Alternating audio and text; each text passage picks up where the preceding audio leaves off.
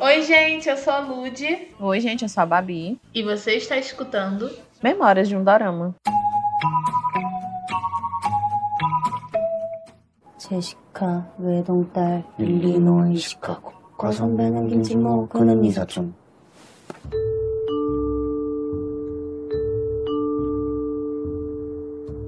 gente prometeu e cumpriu. Veio aí, gente, finalmente o episódio para falar do remake de La Casa de Papel, feito agora na Coreia.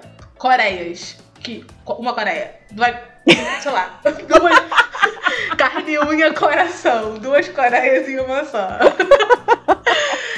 E, e, pelo bem e pelo mal, esse dorama foi muito falado. E hoje nós vamos conversar mais a fundo sobre isso. Vai ter papo pra quem amou os chips, a ação, quem não aguentou a chuva de xenofobia que rolou online. Então, fica com a gente que o episódio de hoje promete. A gente vai fazer o maior assalto da história do mundo. E um pequeno disclaimer antes da gente gravar esse episódio é que é a segunda vez que a gente grava esse episódio. Ô, mulher! Quando esse tipo de coisa acontece, morre um pouquinho, sabe, a minha alma na segunda vez, quando a gente grava. Porque, cara, não é com a mesma intensidade que foi o primeiro. Gente, a discussão na primeira vez foi assim, absurda. Verdade. A gente nunca fala aqui quando a gente regrava, mas eu senti que a gente devia falar. Esse episódio é uma regravação. A gente já gravou semana passada. Só que, infelizmente, eu fui vítima de um vírus muito horrível no meu computador. E eu perdi tudo. Tudo, gente. Então, por isso essa semana passada não teve episódio. Hater a quem fez esse, esse vírus, viu? Odeio essa pessoa. Nossa, cara, que ódio. Se você tá escutando esse episódio, vírus, eu quero te ter uma vida muito infeliz. Ai, gente, que ódio. Enfim, é com esse clima amistoso de amor e compaixão que nós começamos o episódio de hoje. Eu acho que é válido a gente começar esse episódio falando sobre o que é remake, explicando, esclarecendo, porque uma coisa que eu senti enquanto eu tava acompanhando a proporção que tava ganhando o remake, eu percebi que muita gente não sabia o significado de remake. E por isso, a frustração de muitas pessoas. Porque Netflix, ela, quando anunciou La Casa de Papel Coreia, ela anunciou que seria um remake. Ela não mentiu para ninguém. Vai ser e pronto, sabe? E se você não sabe o que é um remake, é literalmente o que a palavra quer dizer: é refazer. Então é refazer conforme a cultura que ela está inserida, a sociedade, os costumes, refazer como se fosse é, aquelas, refazer aquela história como se fosse originária daquela sociedade. Uhum. E existem vários filmes e séries que são remakes, isso não é, uma, não é uma coisa inédita. A Netflix não inventou isso porque doramas estão famosos. As pessoas fazem isso há muitos anos. A Netflix não inventou então... isso por conta de, de Round Six também. Não foi por conta disso. Não. E então é remake é isso, gente. É refazer. Vai ser, vai ser é, no geral a história é igual. Ela só se altera de acordo com a sociedade que ela está inserida. Então, se na Casa de Papel, o original, ele é sobre um assalto em banco e o nome dos personagens são Tóquio, é, Berlim e etc. A La Casa de Papel também, Coreia também vai ser assim, sabe? Uhum. E tá tudo bem, tá tudo legal. Então, pelo amor de Deus. Era, era o que eu ia até, até falar, porque, tipo assim, é, existem remakes que existem as, as, escalas de remake, certo? Quando, basicamente, assim, quase sempre, quando é um remake de uma outra cultura, geralmente o contexto histórico ele tem, ele afeta um pouco o desenvolvimento desse, desse remake sendo feito em outro lugar. No caso, o La Casa de Papel Coreia, o La Casa de Papel Coreia, é ótimo. O La Casa de Papel, ele, ele é o quê? Espanha, é? Eu não, eu não sei se é. É, espanhol. Pronto, então. Acontece em um. Eu lembro até de tu me dizendo uma vez que é, é, eles roubam ouro, né? O, o La Casa de Papel original. Isso, eles roubam ouro. Sabe? É, é. ouro, é, é uma coisa que na Espanha, para eles, deve fazer sentido esse contexto em que La Casa de Papel aconteceu. La Casa de Papel Coreia é totalmente diferente, gente, sabe? É não, não, não, qual é o sentido? Vamos, vamos, vamos, vamos ver, vamos trazer o La Casa de Papel Coreia para o La Casa de Papel original. Qual o sentido de La Casa de Papel da Espanha te- tentar juntar duas Espanhas, se não existe duas Espanhas, É. sabe? Não tem sentido. Então, assim, cada, cada remake, ele faz uma coisa, ele tenta inovar de uma forma baseada na cultura em que, em que, em que tá se inserindo. Então, assim, não é um- um- uma cópia. Já foi dito que era um remake, era uma coisa que, beleza, deu certo em determinado lugar, vou trazer pra cá e ver se consigo fazer dar certo também. E deu super certo, gente. Se você tirar esse pensamento, não estou dizendo que geral fez isso, mas se você tirar esse pensamento preconceituoso da sua cabeça de que você tá indo assistir exatamente a mesma coisa que você já assistiu, você vai ver que a, que a história é muito boa, a, a, a, série é muito boa, as coreografias são. Gente, é tudo muito bom. Não tem. Não tem o que colocar de defeito em uma casa de Papa Coreia, sabe? Ela, ela é muito bem feita, tecnicamente, né? Principalmente o primeiro episódio, que ele vai Exatamente. falar daqui a pouco. Ele é muito, muito, muito bem feito. E se as pessoas se, as pessoas se atentassem a isso, que ela é um remake, eu acho que você já poderia até dividir. Ter uma divisão assim de, de, de perspectivas, sabe? Uhum. É, se você gosta, se você gosta de remakes e consome remakes, se você não se importa com isso, você vai gostar muito de La Casa de Papel Coreia. Agora, Uhum. se você é, ai não, não vejo graça em assistir uma história que eu já sei o final, então tu não assiste. Pronto, segue tua vida e vai simples. assistir outros 10 mil filmes que tem na Netflix. Sabe? Se não tiver alguma coisa pra agregar, então não perde tempo, cara, sabe? Não vejo necessidade de você estar metendo o pau em uma coisa que tá fazendo sucesso, que tá dando certo, sabe? Não faz sentido, não faz sentido. Por que, que a possibilidade de um remake de Round Six nos Estados Unidos não teve tanto impacto negativo quanto o, o remake de La Casa de Papa Coreia? Sabe? Eu fico Uhum. perguntando o porquê. Você não Spoiler, vamos falar, falar sobre nada. o porquê no final desse episódio. Então É. fique escutando. Alerta de Mas um spoiler, caso- queridos.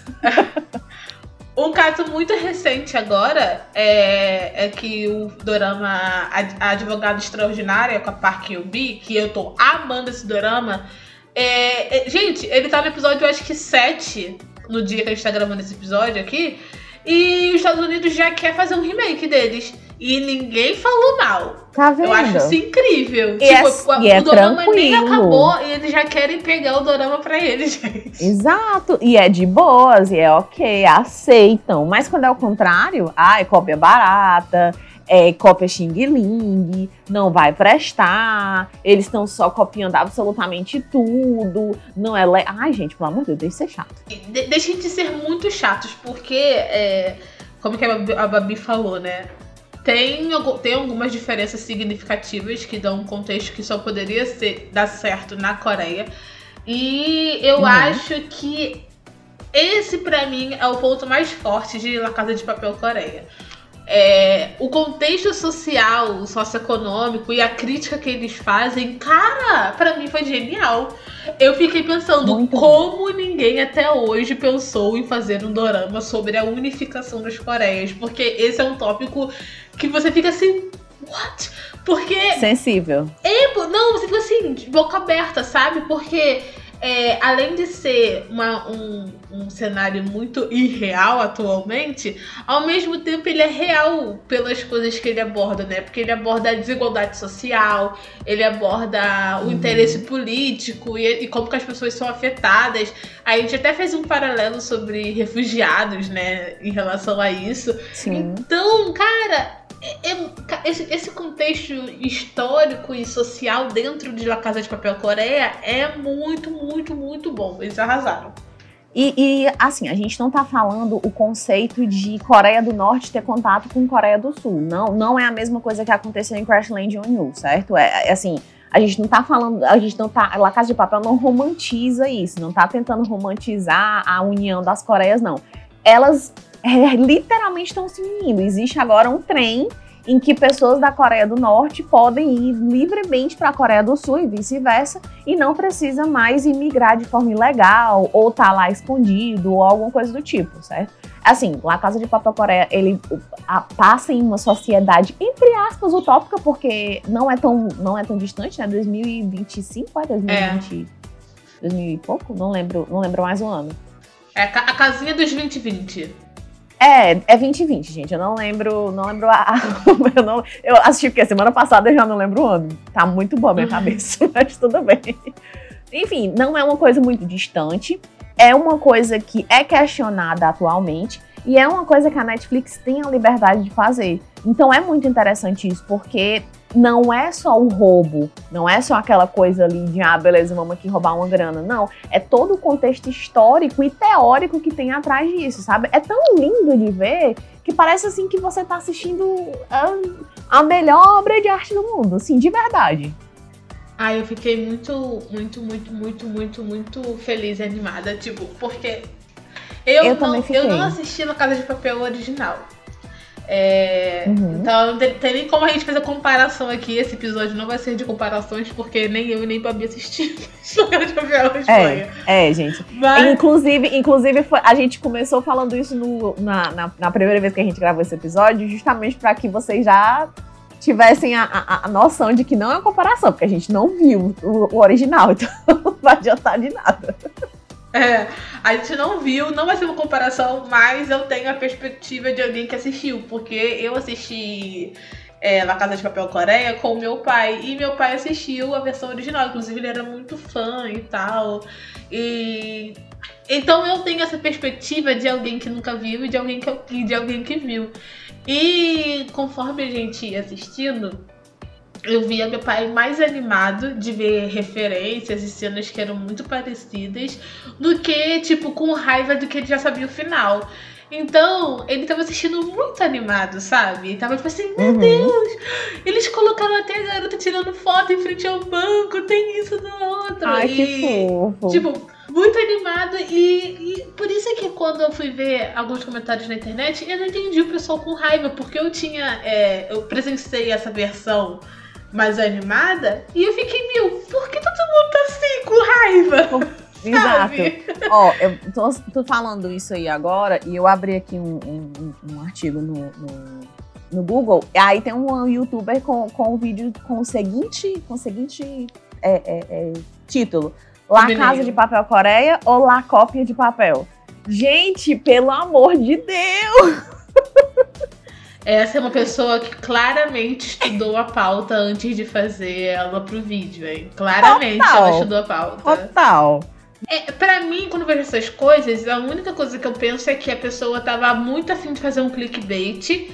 Porque Sim, tava, tava. É. surfando na onda do hate. Tava todo mundo adiando, então resolveu odiar também, sabe? Vou adiar também. Nem vou ver, mas eu vou adiar. Se tá todo mundo adiando falando mal, então vamos falar mal também. Gente, não faz sentido. Não, não, não sigam esse, mesmo raciocínio. Nossa, pelo amor de Deus, não. Até porque eu já expliquei. Agora vocês já sabem o que, que é um remake. E vocês não vão pagar esse mico igual essa menina pagou, né?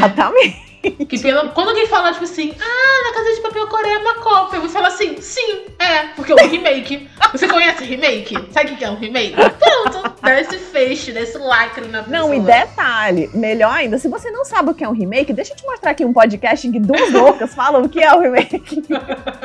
Elas vão te dar aqui um seminário sobre o que é um remake. Exatamente.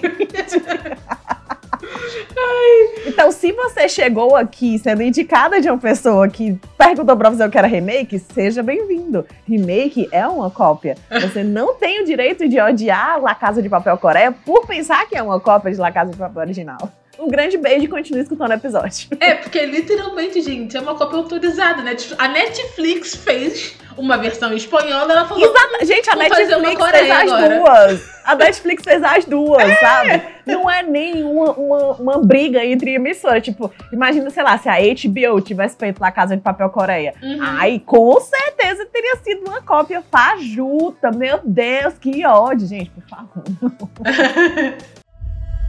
A República Popular Democrática da Coreia e a Coreia do Sul declararam um fim formal à guerra e irão estabelecer uma união econômica, desenvolvendo e utilizando uma moeda em comum. É, vamos voltar a falar sobre La Casa de Papel Coreia. É, é, ele já falou sobre esse contexto social, que é muito, muito interessante, e a gente poderia até passar horas falando sobre isso, porque é, as nuances que tem, é, a unificação das Coreias, são muito grandes as consequências que tem, né? Porque Ele é Uhum. um acordo político que visa somente. É igual a música do Chicabum, gente, sabe? O rico cada vez fica mais rico e o pobre cada vez fica mais pobre. É basicamente isso. Gostou da referência?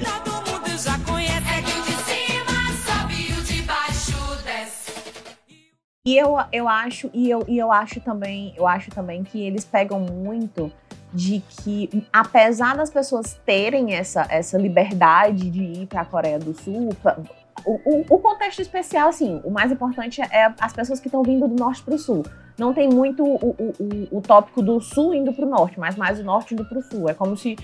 É como não, o sul é mais desenvolvido, tem mais coisas, pelo menos que a gente sabe, né? Até porque Coreia do Norte a gente não sabe Não, nada. é porque é mais vendido. Eu acho que é mais vendido. Porque, principalmente, como, como que a gente assiste a perspectiva da Tóquio, a gente vê que ela foi totalmente comprada pela ideia de É. uma Coreia. é, Terra dos sonhos, terra da liberdade. Tipo, os Estados Unidos vende pra, pro mundo. Utópica, sabe? Exato. Principalmente, eu achei aqui, ó, uma crítica às dorameiras que acham que tudo é flores na Coreia.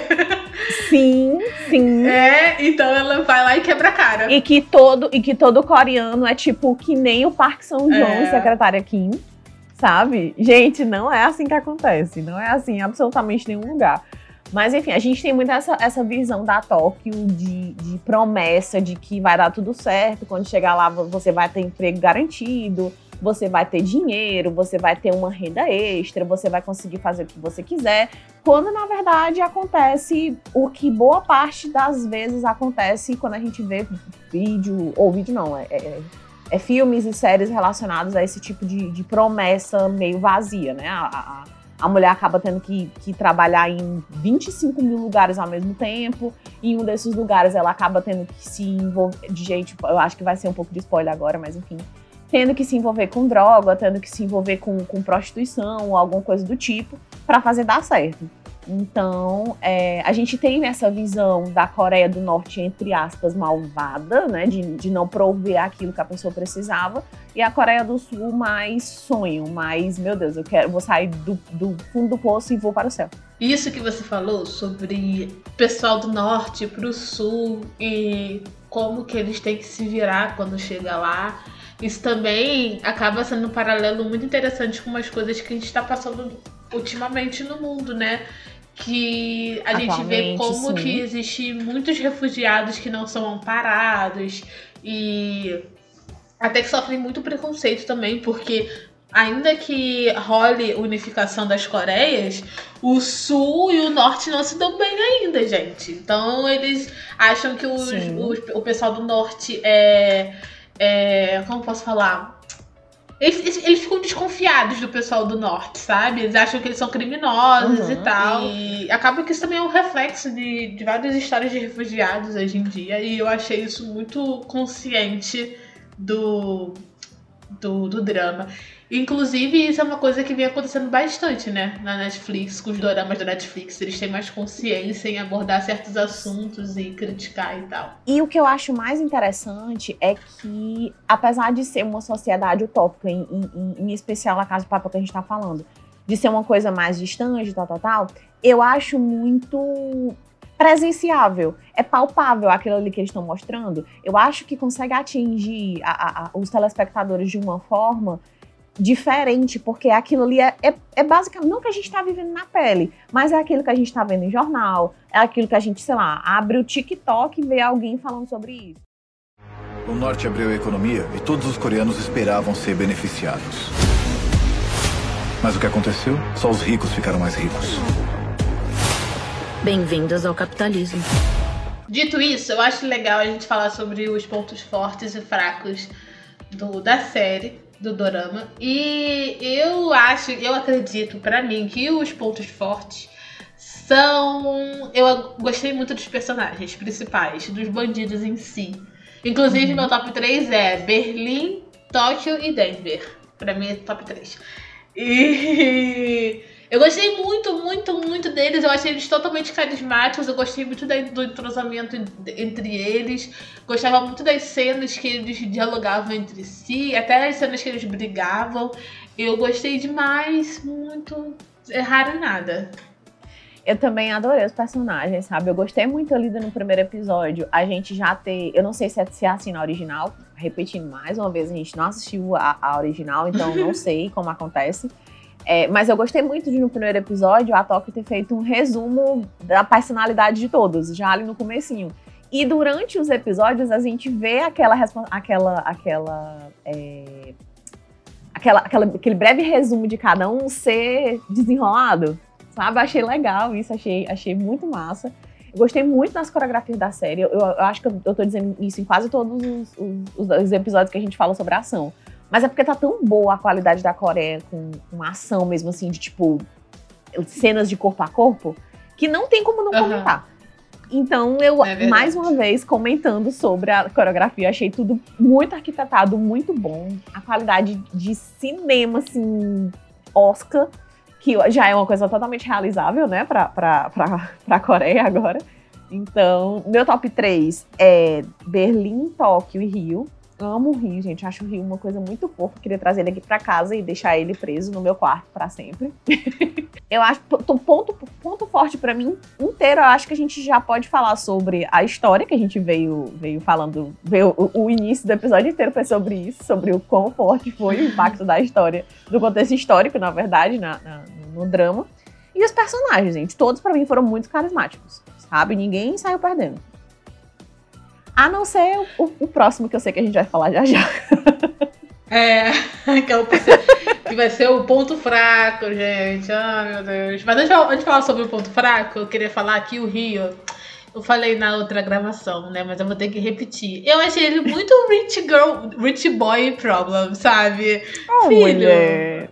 Deixa o bichinho. Ai, cara. tipo, pelo amor de Deus, sabe?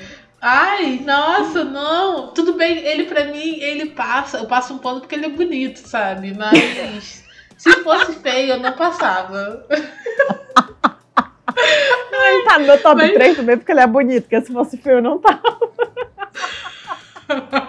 eu, eu passo pano pro Berlim porque não é porque o parque é bonito, não, mas é porque a atuação dele é genial. Eu acho que ele não, se gente, destaca. é porque assim, a, o background dele, é aquele episódio do, da prisão, Babi, pelo amor de Deus. Sim, sim. Gente, assim, vocês podem falar o que quiserem, sabe? Pode apontar o que quiserem e julgar a gente. Mas eu estou aqui lindíssima com o meu pano para poder passar para Berlim. Sim, de verdade sabe? Eu acho que é um personagem muito bem desenvolvido, eu acho que é um personagem muito forte e continuo com a ideia de que ele poderia ter sido a mente por trás de todo o crime e o professor ser totalmente descartável, porque para mim ele é o principal dos principais. Você quer que eu te dê um spoiler? Meu pai já me deu um spoiler.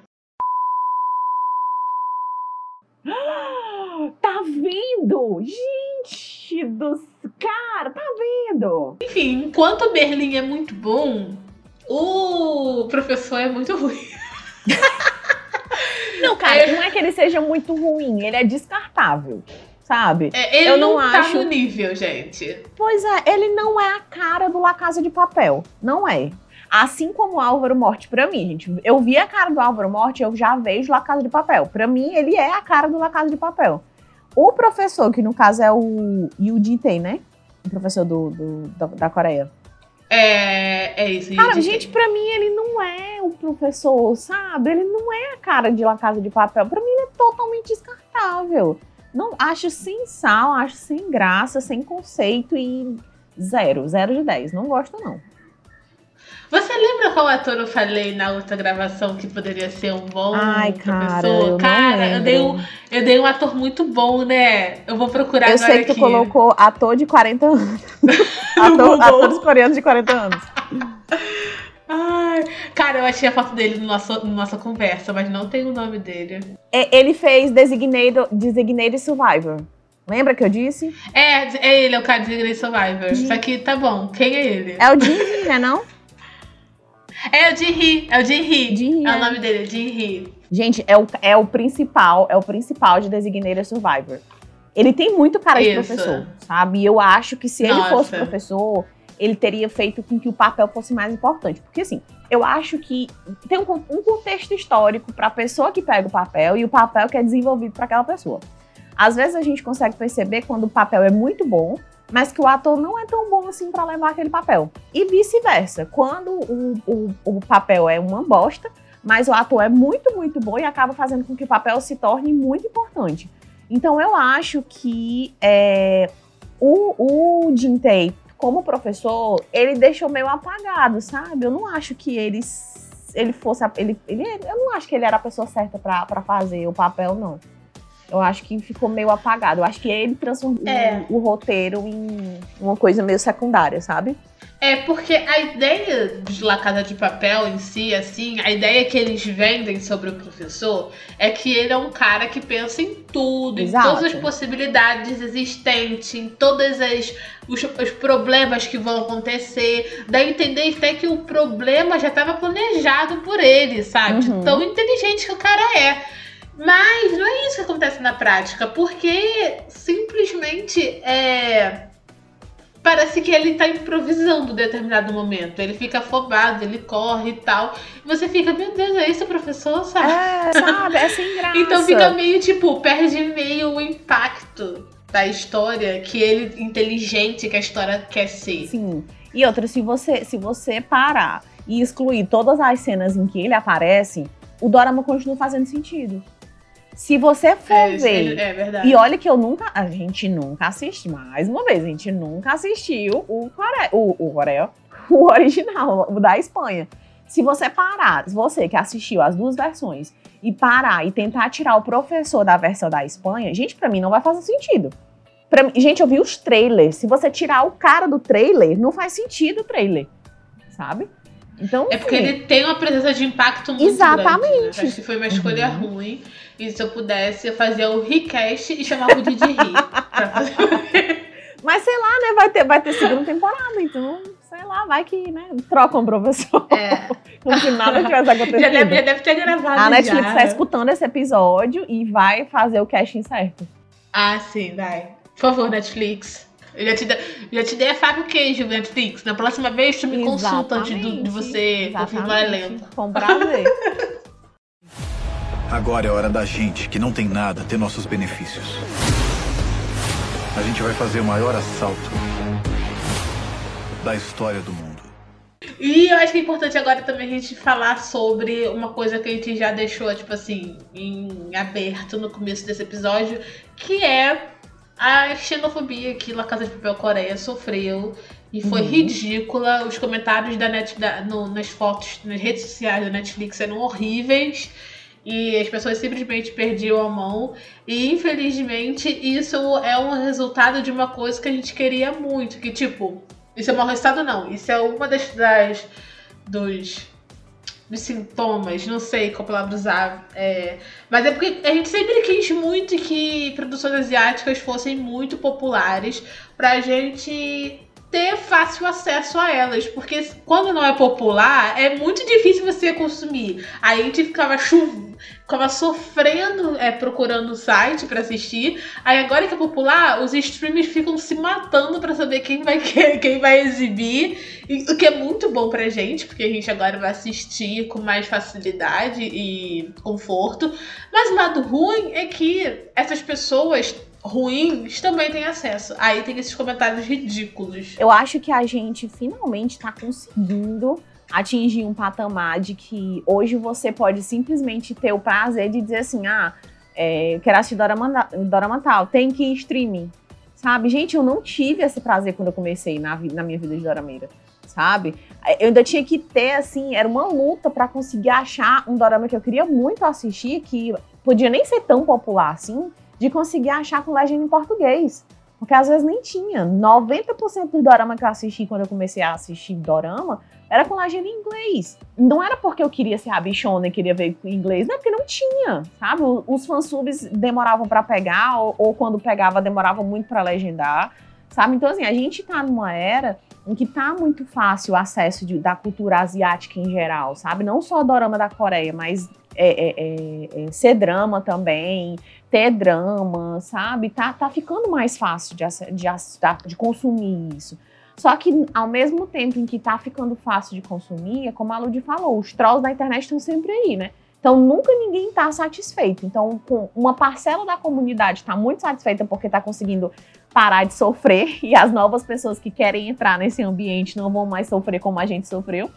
Porém, a gente precisa, entre aspas, levar na cara esses retardados da internet que simplesmente não sabem o que é que estão assistindo e só estão aí para poder falar mal. Porque, gente, eu tenho certeza que boa parte dessas pessoas que assistiram isso, que assistiram e comentam isso, não assistiram todo, não estavam com vontade, enfim, perdem a mão, como a Luiz falou. Nossa, e é, é muito triste, né? Porque a gente é. sempre esperou isso e quando a gente tá finalmente ganhando, tem essa escória da internet, uhum. sabe? Ai, horrível, horrível. E eu achando que eu tinha uma esperança de que com a popularidade, eu acho que as pessoas conheceriam outras culturas, seriam mais abertas a isso.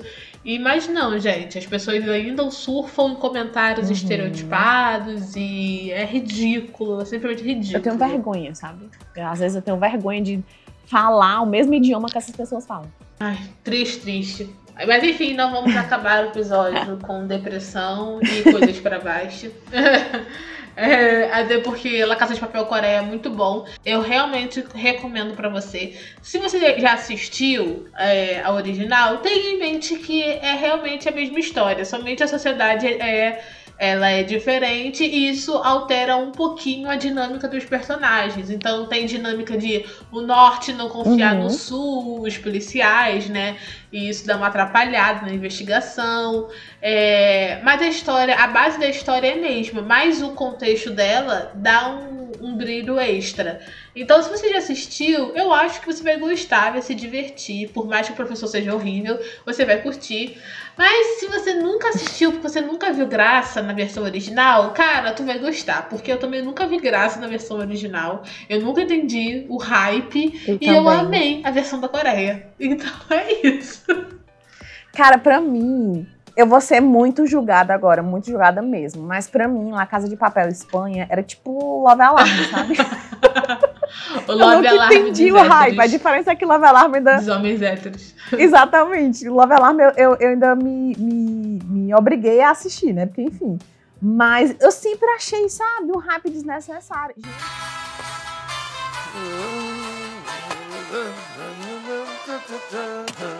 Una sono alzato. Oh ciao, ciao, ciao, ciao, ciao, una mattina. E como vocês já sabem, todo final do episódio nós indicamos uma musiquinha para vocês, Maushi ou whatever. E hoje eu vou indicar uma música que não tem nem como indicar hoje na Casa de Papel, gente, porque eu acho que não tem. Se tem, eu não, não sei. Não tem, gente. Tem duas músicas e eu acho é, que é só Então não tem, gente. Então eu vou indicar uma música pra vocês, Whatever, uma música de K-pop. E eu na outra gravação eu tinha indicado uma, mas eu acho que eu mudei de ideia agora. Eu não vou mudar de ideia, porque eu vou continuar com o mesmo pensamento em todos os dramas que a gente falar sobre dinheiro. É, eu mudei de ideia porque. É, porque sim, eu mudei de ideia. E. eu não sou obrigada a nada. É. E eu vou indicar uma música que faz parte do novo. Do novo, não tão novo assim. É novo porque foi lançado esse ano, mas já faz um, um acho que um mês. Que é o novo EP do God Seven, que se chama God Seven. Que é o EP depois que eles saíram da, da gravadora deles, né? Da empresa, da empresa deles. E eu vou indicar pra vocês a música Drive Me to the Moon. Que essa é música muito gostosinha, eu amo. E é isso, tenho um trechinho dela.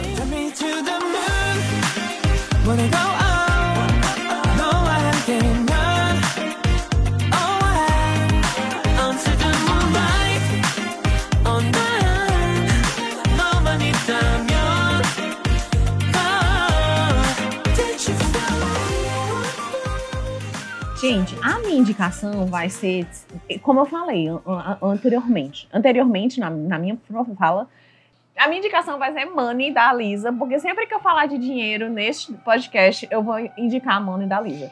Então é isso. Prova com certeza eu já falei sobre Money quando eu falei de Route 6, então você já sabe de qual música eu tô falando e vocês vão curtir mais uma vez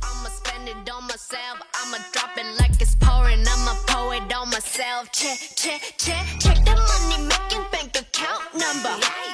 That's the shit that's never getting bounced on your bitch. I do the money dance. I just made a honey best. When the stars say sign for it, I'ma leave my autograph.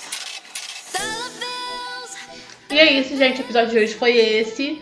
Espero que tenham gostado e validou espera. Porque, ah, por favor, compartilhe com seus amigos. Porque, gente, tá sendo um sufoco sair esse episódio. Porque se vocês soubessem essa aqui é a segunda regravação, mas na verdade é a terceira tentativa de gravar, tecnicamente. Então, tá sendo. Gente, eu acho que é o universo falando, não salve esse episódio. Mas a gente é muito persistente. Sim. Então, por favor, valorize essa persistência e ajude a gente, compartilhe o episódio, é, avalie aqui o podcast na sua plataforma de streaming favorita. Siga a gente nas redes sociais. É, vai estar tá linkado aqui na descrição do episódio a, o nosso Instagram, as músicas que a gente indicou para você ouvir. E é isso. É, até semana que vem. Um grande beijo. E sim, vai sair episódio de Yumi Cells, tá, gente? Não vai sair agora, mas vai, vai sair. Confia. Vai sair. Eu sei que vocês querem ouvir eu falando mal do Babi. Eu sei mentira, porque eu sei que tem Tim Babi. Mas enfim, gente, já é um spoiler. Eu vou falar mal do Babi. É... até semana que vem, gente. Beijo. Obrigada, gente, por terem escutado até aqui. É, como a Lud falou, por favor, deem muito stream nesse episódio, porque ele deu trabalho para poder sair. Todo o universo estava conspirando contra, mas a gente foi lá e vou fazer, não tô nem aí. E é isso, espero que vocês tenham gostado e até semana que vem. Tchau! Memórias de Andorama é um podcast da Triberna, o seu portal de cultura pop. Este programa foi editado por Ludmila Maia.